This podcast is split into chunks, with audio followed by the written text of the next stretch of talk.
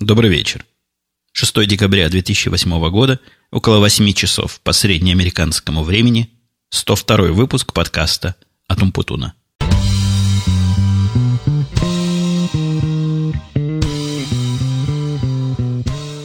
Совершенно очевидно, что сегодняшний выпуск я должен начать с того, что ожидается, я не могу сказать сотнями, но десятками слушателей точно, глядя на число участвующих в конкурсе, который я провел в сотом подкасте. Но, как во всяких розыгрышах принято, нужно потянуть резину и подразнить слушателей, для того, чтобы их терпение раскалилось до бела к моменту называния результата, и чтобы они нетерпение выскакивали из, из чего они могут выскакивать в момент прослушивания. Выскакивали, наверное, из своих наушников. Прежде всего начну со статистики. Статистика оказалась не такая уж большая, как я ожидал, хотя я могу со смелостью сказать, что в конкурсе в моем приняли участие десятки слушателей, но если быть уж более математически точным, в конкурсе приняло участие 47 человек, и я получил 47 вариантов ответов на, на мою, с позволения сказать, головоломку. Из этих 47 ответов 4 были дисквалифицированы, один за попытку меня совершенно бездарно обмануть, и два за называние более чем одного варианта в письме – и еще один за странное действие, заключившееся в том, что человек послал свой ответ не мне на почту, а опубликовал его публично в комментариях. Ни один из этих четырех дисквалифицированных не назвал правильный ответ, так что я думаю, это не будет выбывшим особо обидно. Да, и имен я их называть тоже не собираюсь. Правильных ответов было не так много, хотя правильные ответы есть, и поэтому мы сегодня с вами разговариваем о результатах – я, как и говорил в прошлом подкасте, меня несколько удивило и позабавило то, насколько серьезно подошли некоторые слушатели к этим ответам. Так, например, были варианты, где человек явно прослушивал, наверное, десятки, несколько десятков моих подкастов для того, чтобы определить. Мне все-таки кажется, это не для получения приза, не, не такая же и вожделенная, на мой взгляд, эта штука, либо iPod, я напомню вам, который будет разыгрываться среди победителей, либо набор подкастера по выбору победившего. А, скорее всего, это был такой спортивный интерес, но все равно не ленивость многих меня, меня даже удивила. А, с другой же стороны, вы слушаете меня уже больше года, и, наверное, можно было догадаться, не знаю, можно ли было, но мне хотелось бы надеяться, что возможно было догадаться, что особо жестокого конкурса, требующего действительно переслушивания всех моих подкастов для того, чтобы найти правильный ответ, я не подразумевал – но я не буду вам пока говорить ответ, я вам поставлю один из фрагментов моей конкурсной записи. А один таки шмыгнул. Шмыгнул. Какой-то молодой парень вышел в бейсболке, одетый наоборот, такого босиковатого вида, посмотрел на меня как-то кривовато, на мой взгляд, и ушел. Возможно, прослушанное заставило кого-то в радости вскричать «Ура, ура, я победил!» и «Где мой пот?» а некоторых бить себя кулаком в грудь и воскликнуть «Я же говорил, я был прав», Увы, всех этих слушателей я должен огорчить. Это был неправильный ответ. И ответ этот прозвучал потому, что он являлся во всех ваших вариантах, присланных мне в течение этих двух недель, пожалуй, рекордсменом всех версий, которые вы высказывали. Я точной статистики не проводил по поводу процентного соотношения ответов, но совершенно очевидно мне, что этот ответ прозвучал как минимум в 60, а может даже в 70 процентах ваших вариантов, и что-то вас заставило думать, что именно это фейк, а ничего другого. Но на самом деле это не фейк, а на самом деле это прозвучало в совершенно настоящем подкасте. Между всеми остальными вариантами ответы распределились практически равномерно, и никаких более других лидеров ваших версий не было. Итак, дамы и господа, леди и джентльмены, мадам и месье, в общем, все, кто меня слушает, и все, кто заинтересованы в результатах нашего конкурса, я имею честь объявить победителей сотого юбилейного подкаста от Умпутуна. Я это буду делать в хронологическом порядке на фоне бурных и продолжительных аплодисментов. Самый первый правильный ответ – 23 ноября прислал анонимный слушатель, не подписавшийся никак, имейл которого начинается на слово AnyFan. AnyFan – первый победитель нашего конкурса и претендент на разыгрывание приза. На следующий день Николай Игнатов. Имейл, начинающийся на слово «Николай» с буквой Y в конце, прислал абсолютно правильный ответ. Третий, но не менее достойный претендент на получение приза, приславший правильный ответ, Дмитрий Карлов. Имейл начинается на Карлов Ди. И самый последний правильный ответ, пришедший на конкурс буквально чуть ли не в последнюю минуту перед закрытием принятия вариантов, был от коллеги-подкастера Максима из подкаста «Бредовые мысли». Те, кто услышал свои имена, уже догадались, какой именно номер был выигрышный. Для всех остальных скажу, что вот этого эпизода никогда не звучало в моих подкастах. Сегодня я тоже не могу удержаться, хотя и в прошлом выпуске я получил довольно критические отзывы по поводу того, что слишком часто упоминаю айподы в последнее время. Таким образом, правильный ответ номер три. И этот ответ дали, как я только что вам доложил, четыре слушателя. И между этими четырьмя слушателями в нашем следующем выпуске будет разыгрываться приз. Я прошу всех четырех слушателей прислать мне варианты подарка, которые они хотели бы получить в случае выигрыша. А вероятность выигрыша всякий знакомый с математикой может посчитать довольно велика и составляет целых 25%, что очень, на мой взгляд, достойные шансы. Вариантов приза 2. Приз номер один. 4-гигабайтный iPod Nano с надписью «Умпутун», гравированной на его задней поверхности. Или второй вариант – набор подкастера, вот тот самый, который рекламируется на Арподе – и который является, на мой взгляд, достойным, хотя и несколько минимальным набором для создания качественного звука и, я надеюсь, помогающий созданию качественного контента.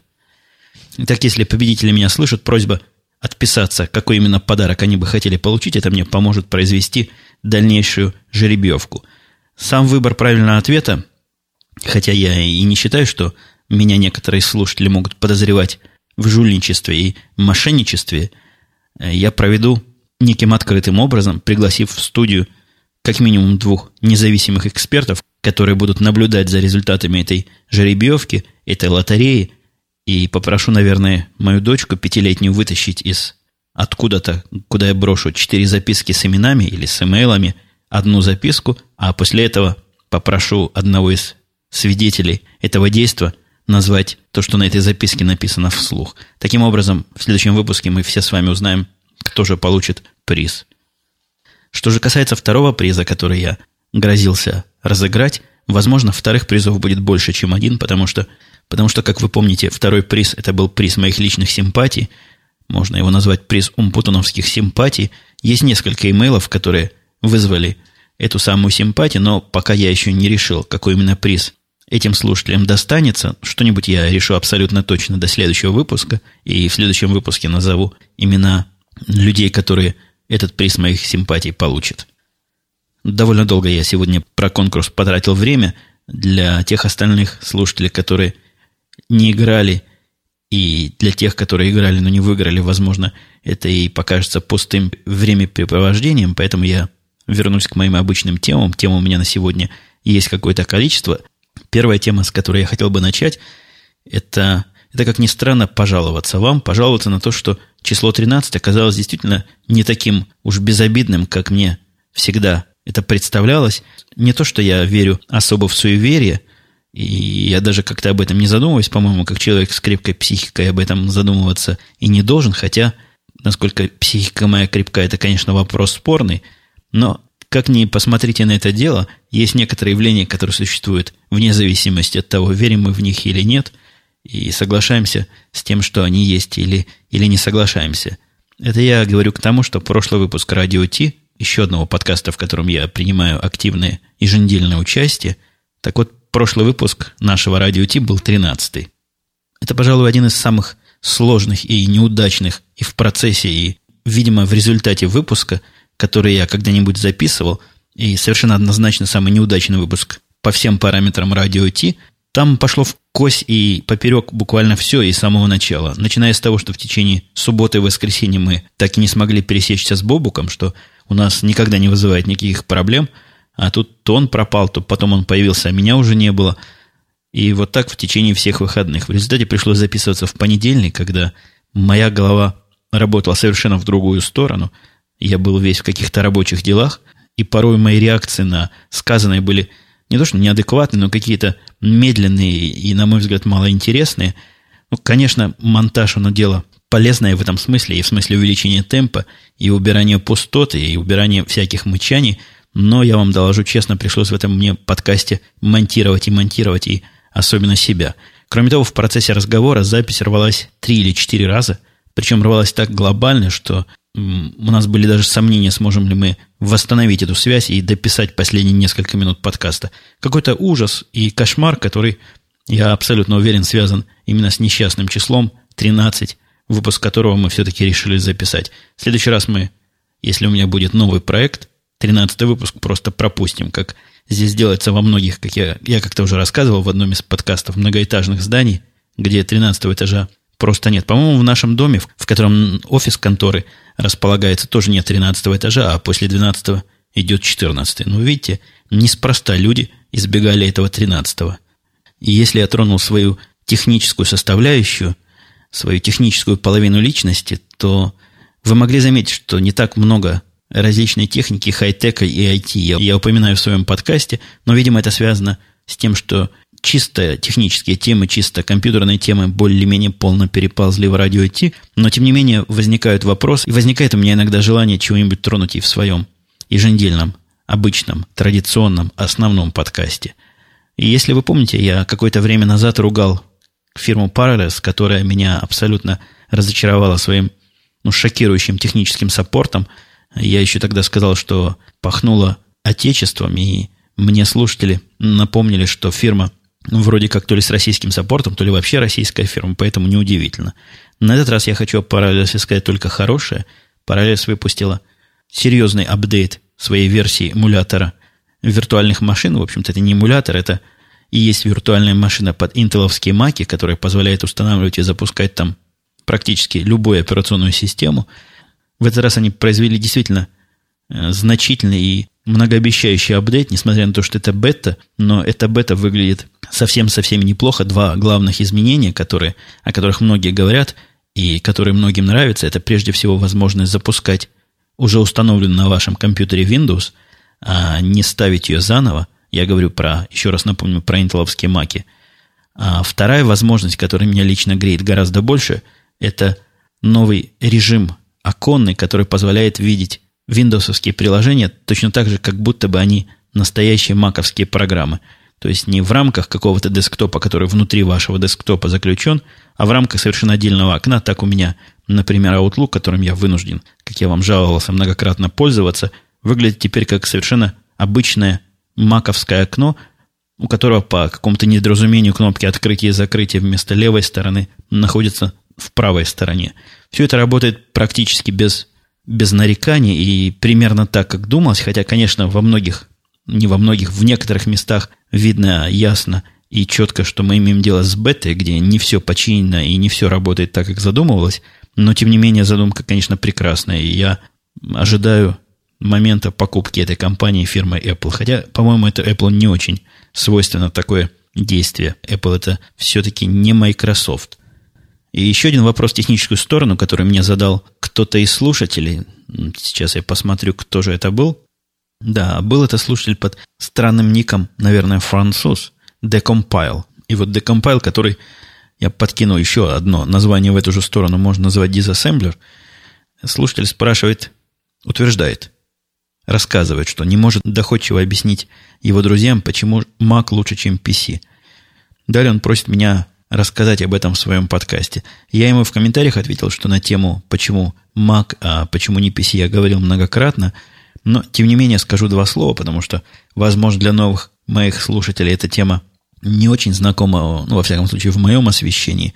И я довольно долго являюсь, наверное, уже будет скоро два года, а может быть, уже два года прошло поклонником платформы Mac для домашнего применения – и не вижу для себя, в общем, никакой особой альтернативы для Mac и для операционной системы OS X на своих практически всех домашних компьютеров, которых тут у меня несколько штук есть. Ну, больше, чем по одному компьютеру на всякого живущего в моем доме.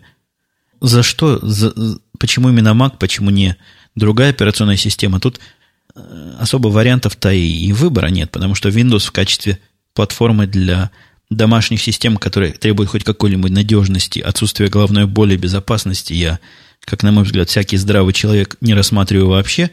Linux же, который я использовал до этого, ну, все-таки несколько аскетичен в смысле поддержки аппаратуры некоторой, и в смысле красот разных, и в смысле дружественности для рядового пользователя, которых тут у меня дома, кроме меня, все остальные – я, честно говоря, использовал Linux в течение многих лет как основную единственную платформу и для дома, и для работы, но случайно попавший на Mac, купивший Mac Mini, я понял, что вот, вот это вот тот самый Unix с человеческим лицом, который, который я искал и который я пытался сделать из Linux, и в сторону которого Linux, несомненно, движется семимильными шагами. Но пока я остановился на Mac, и он у меня и на двух лаптопах, которые здесь у меня, и на двух Mac Mini, которые здесь у меня – и на своем основном компьютере, на основном моем рабочем компьютере, четырехголовом G5, который некоторые мои слушатели могут помнить, купил чуть больше, чем год назад.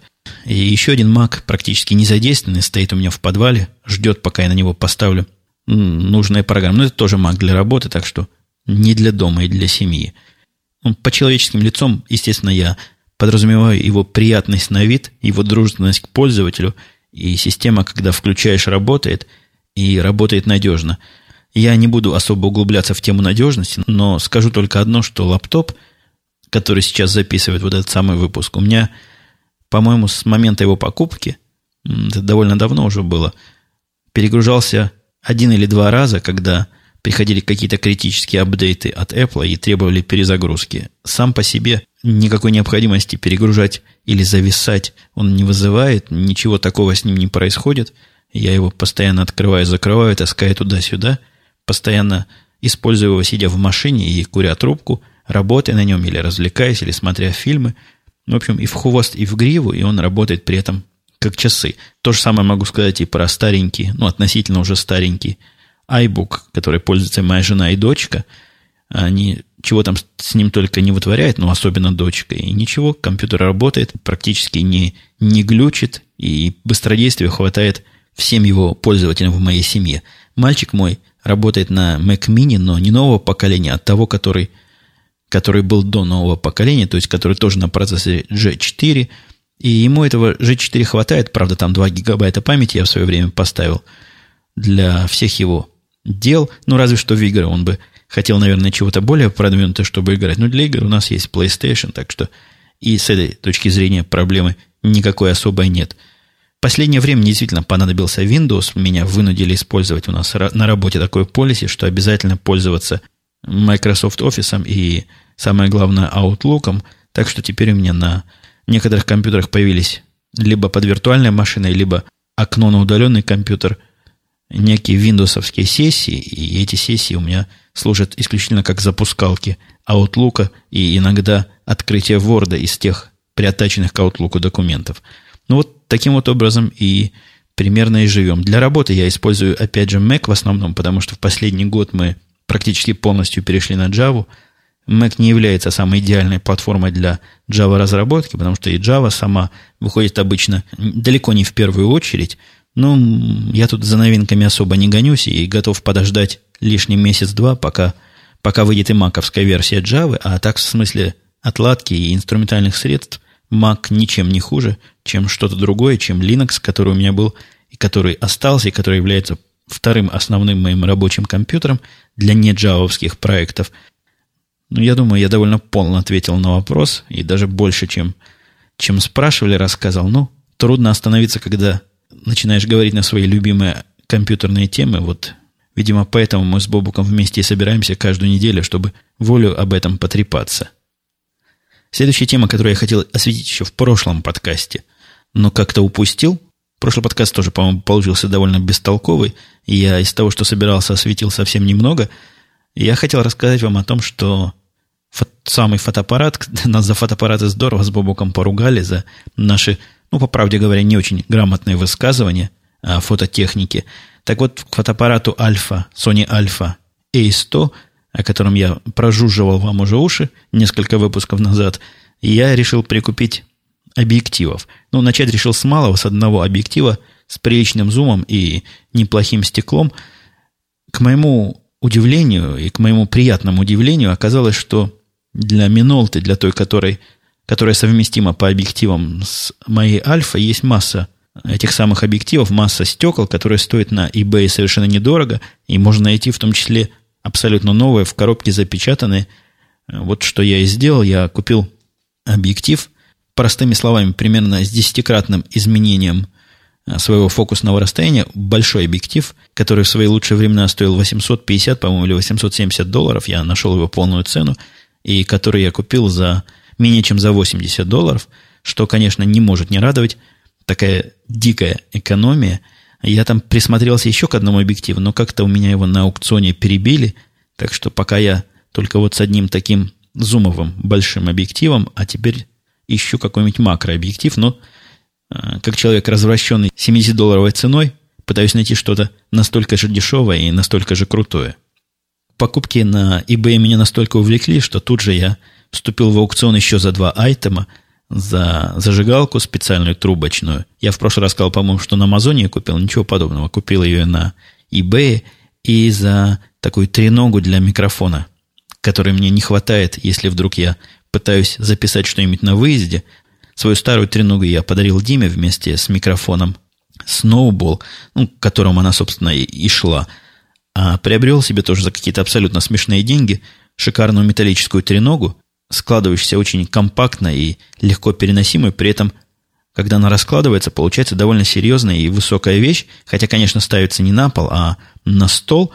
И я таких даже в магазинах здесь не видел, и мне кажется, что цена та 12 долларов, за которую я выторговал, плюс 3 доллара доставка, это просто смешно за такую настоящую железную вещь. Зажигалка, которую я купил, она особого интереса не представляет. Это была одна из немногих трубочных зажигалок, которые вообще там продавались – и я ее купил не торгуясь, а просто по цене купить сейчас. Стоила она тоже около 20 или 25 долларов. Такая довольно, довольно левая зажигалка, конечно. Я об этой фирме Калибри особо ничего раньше не слышал, их, изделий, их изделиями не пользовался. Но она пока работает, и газ из нее вроде бы не утекает, огонь дает хороший холодный, дует этим огнем в бок, то есть все как положено для трубочных зажигалок.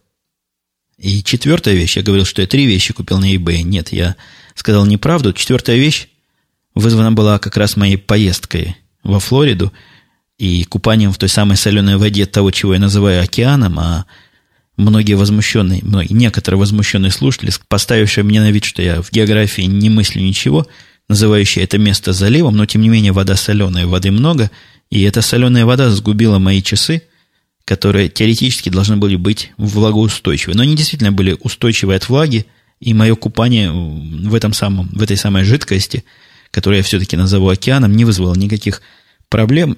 Вода туда не попала, они как-то никак изнутри не запотели.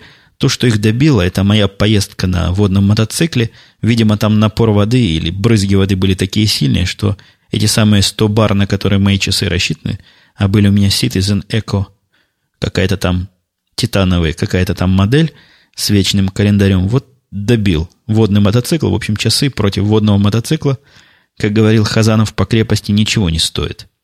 Э, настолько к этим часам привык, и настолько меня всегда радовало, что в течение пяти лет мне не надо было заботиться ни о батарейках, ни о заводе, а они всегда шли и всегда шли правильно, что я решил купить такие же часы, но такой модели уже нет, поэтому я купил более новую модель, тоже на eBay, тоже там у них есть место – где продаются часы, новые, запечатанные, вот уже заплатил, жду, жду пока придут. Оказались они недорогие, гораздо дешевле, чем такие же часы я покупал в магазине. Ну, не то, что в два раза дешевле, но долларов на 100 дешевле точно. И где-то сегодня их уже должны были доставить, но вот по какой-то непонятной причине пока еще не доставили. Ну, надеюсь, что все-таки доставят. Этот продавец, который их там предлагал, имел очень положительные отзывы, и все его хвалили, за то, что товары соответствуют тому, чего ожидалось, и доставляются так быстро, как ожидалось. Что вы знаете о Германии? Октоберфест и автобаны? Баварское пиво и сосиски? Пунктуальность и чистоплотность? Слушайте зарисовки рулика и узнайте всю правду о Германии. Не помню, рассказывал я вам или нет, что просматривая разные сериалы, я натолкнулся на сериал «Джерико». Натолкнулся я на него в iTunes Music Store – который уже не Music, а просто 100. Купил несколько серий, их, по-моему, всего 9 или 8. По-моему, я все и купил, хотя не все еще посмотрел. э, прелюбопытнейший сериал, хотя какой-то не очень популярный, мало кто его знает. У нас на работе, кроме меня, его никто не видел. Не буду вам рассказывать, я, в общем, не, не киноподкаст, и хлеб, как меня обвиняли у киноподкастеров, отбивать не буду.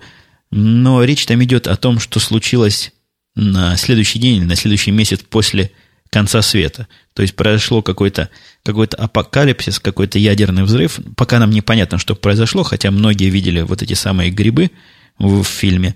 Но речь-то не об этом. Фильм довольно живенько снят и, и так смотрится на, на твердую троечку с плюсами, даже где-то местами на четверочку. Вполне можно потратить время на выходных, чтобы посмотреть пару-тройку серий. Но чего меня поразило, там был момент один, когда после этого взрыва электричество еще было, но вдруг пропала связь, и самые умные пошли к интернет-кафе пытаться связаться с внешним миром по интернету. И вот все были абсолютно поражены тем, что интернет не работает. Мол, как такое может быть, что интернет не работает? Они вводят URL, а, а браузер говорит page not found. Но они упорно вводят новый URL, и браузер опять говорит page not found. Там была одна девочка, видимо, очень умная и продвинутая, у нее папа то ли шпион, то ли еще кто-то. В этом фильме, кстати, один, единственный герой, основной черный – непонятный пока, хороший он или, или плохой, за наших он, или за белых, или, или за коммунистов, но я даю голову на течение, такого не может быть, чтобы в сериале был один единственный черный, ну, со своей семьей, и он оказался плохим. Наверняка он окажется самым нашим и самым хорошим. Так вот, его дочка, поскольку она дочка шпиона и в интернете понимать, как всякому понятно, должна э, решительно все, она говорит, вы неправильно делаете, я знаю, как секретно набирать адреса в интернете – довольно правильно описала, что вот такие бывают специальные компьютеры, которые переводят название в адреса, и сказала, что эти компьютеры, если не работают, то тогда вот интернет как будто бы отсутствует, но на самом деле интернет есть.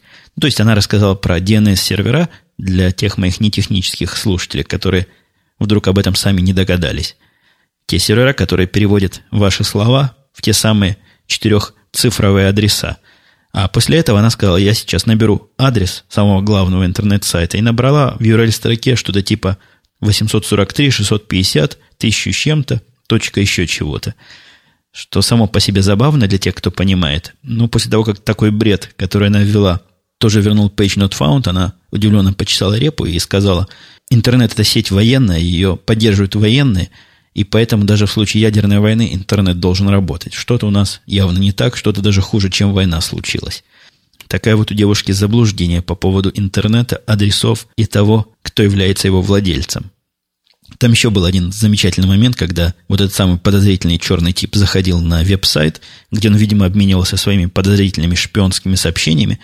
Этот веб-сайт был частично на русском языке и был оформлен, знаете, как то ли как кроватка ру, то ли еще как какой-то очень такой веселенький чатовый сайт. Было видно, что там где-то бежит веб-чат.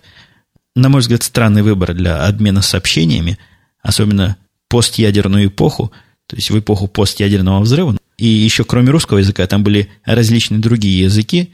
Мне кажется, слова были выдуманы самими авторами сериала, потому что те русские слова, которые я успел глазом заметить, они как-то не, ни в какой смысл особый не перевернулись, ну, разве что несколько. Какая-то была полнейшая бессмыслица и бредятина, как, как они любят писать кириллическими буквами. Перед тем, как я перейду к своим дальнейшим темам, немножко вопросов, комментариям тронем. Э, не так уж их много было. Терра 2006 спрашивает. Интересно узнать, как у вас идет подготовка к новогодним праздникам. Ну, я тоже об этом рассказывал как-то. По-моему, подготовка к новогодним праздникам уже закончилась. Новогодние праздники уже вот они и, и празднуются всеми. У всех американцев, которых я знаю, елка уже стоит. Фонарики уже везде развешаны, дома украшены. Как тут украшают дома, это, это своя отдельная история, но как счастливый обладатель фотоаппарата, я как-нибудь поезжу ночью и пофотографирую, и потом выложу все это дело, покажу вам. У меня теперь есть и штатив, поставлю фотоаппарат на штатив и буду снимать чужие дома. Надеюсь, ничего в этом противозаконного и нарушающего прависи и, и собственность владельцев этих всех красиво разукрашенных мест я не вызову, но попробуем. Если получится, выложу все это в свои Пикассо-альбомы. Алекс Бурлаченко говорит, дослушал как раз до ребенка. Это, видимо, что-то в прошлом подкасте я про ребенков говорил. У нас дочке три с половиной года, и она странным образом, говорит Алекс, ассоциирует себя с лошадкой. То есть папа, папа, я лошадка, синегого. Что такое синегог, для нас остается загадкой. Мне кажется, это какой-то типичный, это я уже от себя говорю, паттерн поведения. У нас тоже дочка с четырех лет, у нее есть какой-то, какой-то, какие-то звери, очень добрые, похожие на лошадиную без ушей и, по-моему, без хвостов, которые называются то ли уганы, то ли урганы, то ли что-то вот в таком роде, совершенно воображаемые звери. А, судя по всему, она откуда-то абсолютно точно и четко знает, что такие звери есть, и знает, где с ними встретиться, и примерно представляет, где они в зоопарке находятся. А, но описать она их не может. Вот типа вот этой лошадки синегога, что за угоны такие, у нас тоже никто в семье особо не понимает. Другой Алекс, Алекс Величко, говорит, тайная программа... А, это речь шла в прошлом подкасте. Он предложил программу поддержки молодых талантов подкастерских – в этот раз он говорит, что тайная программа поддержки молодых талантов под этим имелся в виду некий комплекс действий, а не отдельный подкаст. Отдельный подкаст – это тот, который я ссылался в прошлый раз, soundarpod.ru. Ну, возможно, какой-то комплекс действий должен иметь место быть, но поскольку живем мы в реальном мире, и ждать, пока кто-то какой-то комплекс воплотит в жизнь, это можно всю жизнь порождать. Поэтому давайте, господа хорошие, берите дела в свои руки. Я я попытался взять какую-то звукозаписывающую часть обучающего подкаста и имею наглость давать иногда там какие-то советы, за что время от времени получаю, ну, заслуженно, незаслуженно, не знаю, люди всегда не любят, когда их учат. Но, по-моему, этот случай какой-то действительно крайноватый. Если человек пошел слушать обучающий подкаст, а, а потом возмущается, что его здесь учат, это уже какая-то, конечно, странность.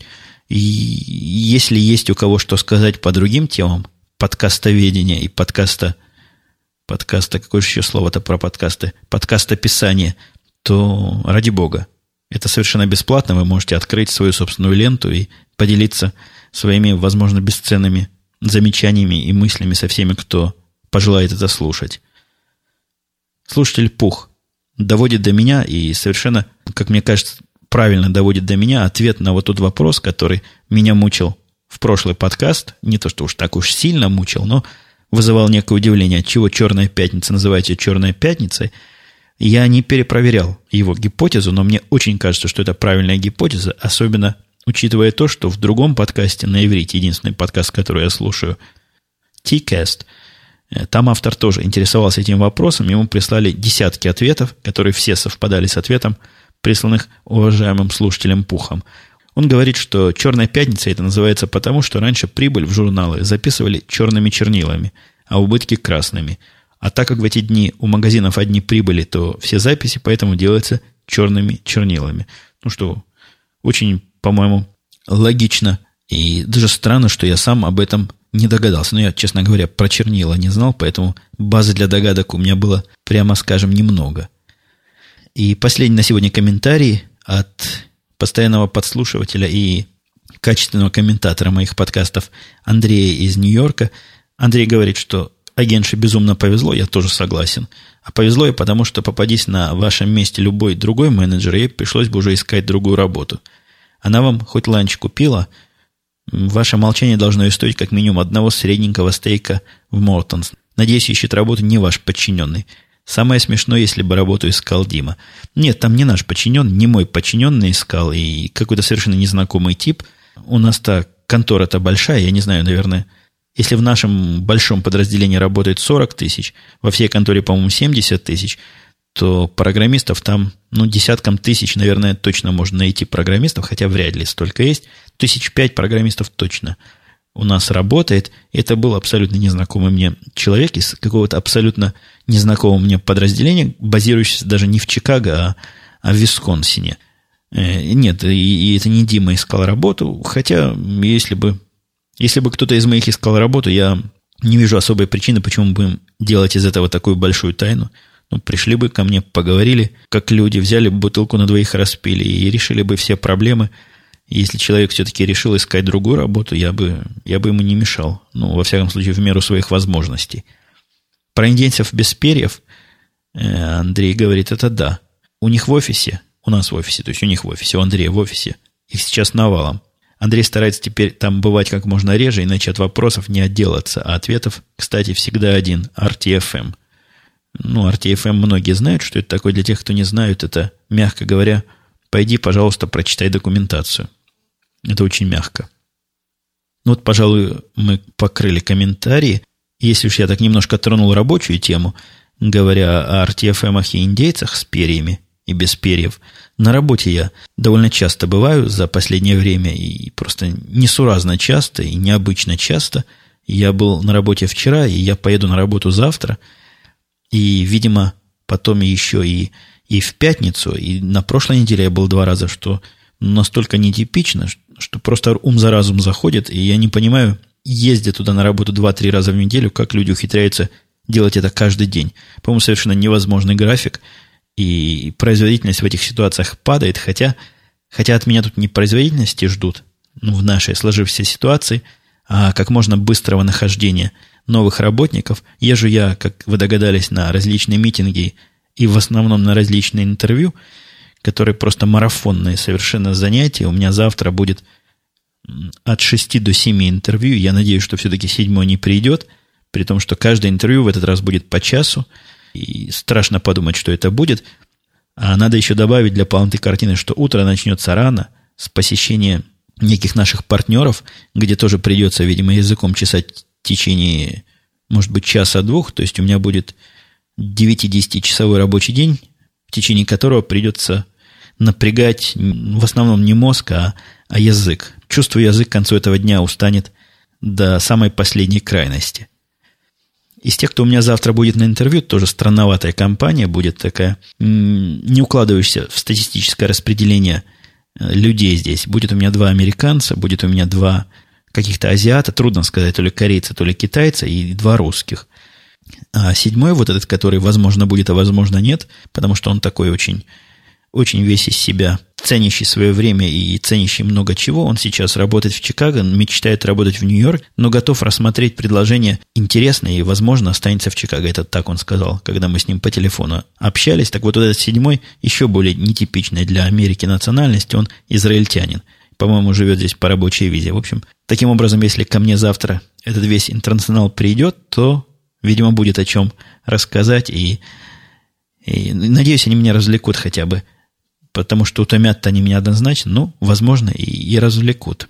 И, возможно, я на это, честно говоря, надеюсь, найду кого-нибудь достойного для приема. Я давно не встречал таких ситуаций, чтобы человека можно было сразу убрать, как в свое время я сразу взял, если вы помните, Карла. Он мне понравился сразу, и я его не вызывал ни на второе интервью, ни на остальные круги этого самого отбора. Вот если мне понравится кто-то еще, как Карл, тогда можно считать, что все эти семь интервью пройдены будут завтра не зря. Карл, кстати, если вы интересуетесь, я вам говорил, что он и в этот раз выжил, и на вид он починился. Я даже удивленные э, фидбэки получал от некоторых коллег о том, что Карла как подменили, то ли он, я не знаю, то ли он пить перестал, то ли просто взрослым стал. Но вот испытательный срок, который ему дали, он не нарушал пока ни разу. Это прошло уже недели, наверное, 3-4. Он приходит каждый день на работу. Наверное, все-таки недели 3. Не опаздывает. Появляется на работе порой даже раньше меня, что само по себе удивительно и, и внушает всяческое уважение. В общем, посмотрим, что получится. Возможно, и выкрутится он и на этот раз. Это будет поистине удивительно. Как сказал Тед, когда мы с ним это обсуждали, удивительные вещи все-таки встречаются на свете – с Тедом мы беседовали как раз вот, и когда я эту тему затрагивали, я несколько раз в своих подкастах утверждал, возможно, с излишней самоуверенностью и недостаточным знанием вопроса о том, что, по моему мнению, американцы думают о России, ну, примерно так же мало, как россияне думают, скажем, о, о Уганде или о Южной Африке, или еще о каком-нибудь таком экзотическом для большинства моих слушателей месте – я, когда с Тедом говорил, мы много вопросов разных поднимали, и про войну в Ираке, и отношения с арабским миром, и много разное другое, но это, в общем, тема для другого подкаста, который ведет э, мой коллега и хороший друг Дима из Янки после пьянки.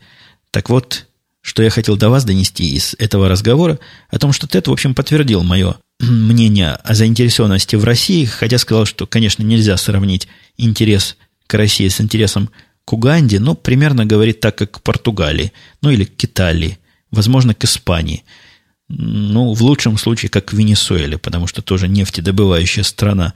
Но не более того, и И большинство народу, по его мнению и по его данным, имеет про Россию примерно такое же туманное впечатление, которое я, например, имею по поводу Венесуэлы.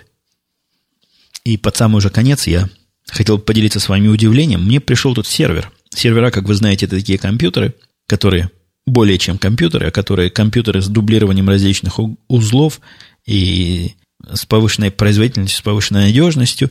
Так вот, пришел ко мне такой новый сервер, не из дешевых, это HP. К моему удивлению, он оказался оснащен дисками жесткими, которые очень похожи на ноутбучные. Маленькие жесткие диски. Это я что-то в хай-теке пропустил, и теперь в сервера ставят такие диски, или что-то там такое развилось, и диски просто научились делать меньше. Там стояли вот эти крохотные диски, я не знаю, как, сколько они дюймовые, наверное, совсем маленькие диски, нет, не дюймовые, может быть, трехдюймовые, такие, как в ноутбуках стоят, э, на них написано было 72 гигабайта каждый и какой-то сериал э, скази. Что за сериал скази, я тоже не в курсе. Если вдруг кто знает, это я на прощание вопрос задам. Просветите меня или киньте ссылкой, что вообще в мире происходит такого, что стали ноутбучные диски ставить в большие и дорогие сервера. Но вот на этом вопросе, несколько необычном и несколько не в нашу тему, я завершаю сегодняшний выпуск. Прощаюсь с вами, как обычно, до следующей среды. Встретимся, услышимся. Пока.